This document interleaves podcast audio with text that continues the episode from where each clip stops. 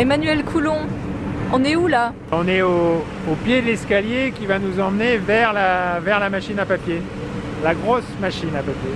Allez, on va voir la grosse machine chez Papeco. C'est parti.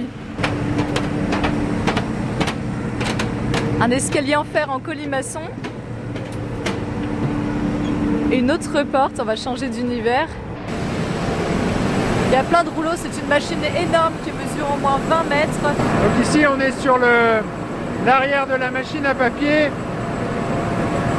Donc la pâte à papier vient du sous-sol et envoyée avec une grosse pompe. Et donc la première étape, on va diluer avec beaucoup d'eau et on va envoyer un jet d'eau plat sur la, sur la machine à papier en fait, sur une toile qui est percée sous laquelle on va aspirer l'eau et la, la fibre va rester en surface et l'eau va passer à travers la toile.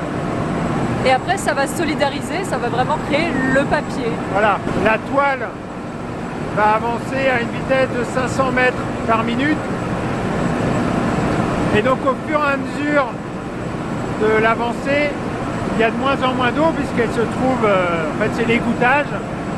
Et à la sortie de la partie de l'égouttage, la feuille est formée, mais elle contient encore 80 pour, plus de 80% d'eau. Donc euh, la feuille est formée mais elle n'a aucune résistance. Il y a de la mousse en tout cas. Oui, c'est incroyable. Et on voit Mais c'est les chutes du Niagara chez vous à Oui, Orval. Les chutes dessous, on appelle ça le puits de la machine. Donc l'eau qui est égoutée passe à travers la toile, tombe dans le, le puits. Donc là c'est des vraies cascades. Et en fait cette eau-là est réutilisée tout de suite pour diluer. Et donc en fait elle tourne un petit peu en boucle l'eau. C'est un circuit fermé?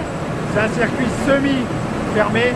Il y a une partie de, de l'eau qui repart au pulpeur pour refaire la pâte et une partie qui repart à la station pour être retraitée et repartir à la rivière.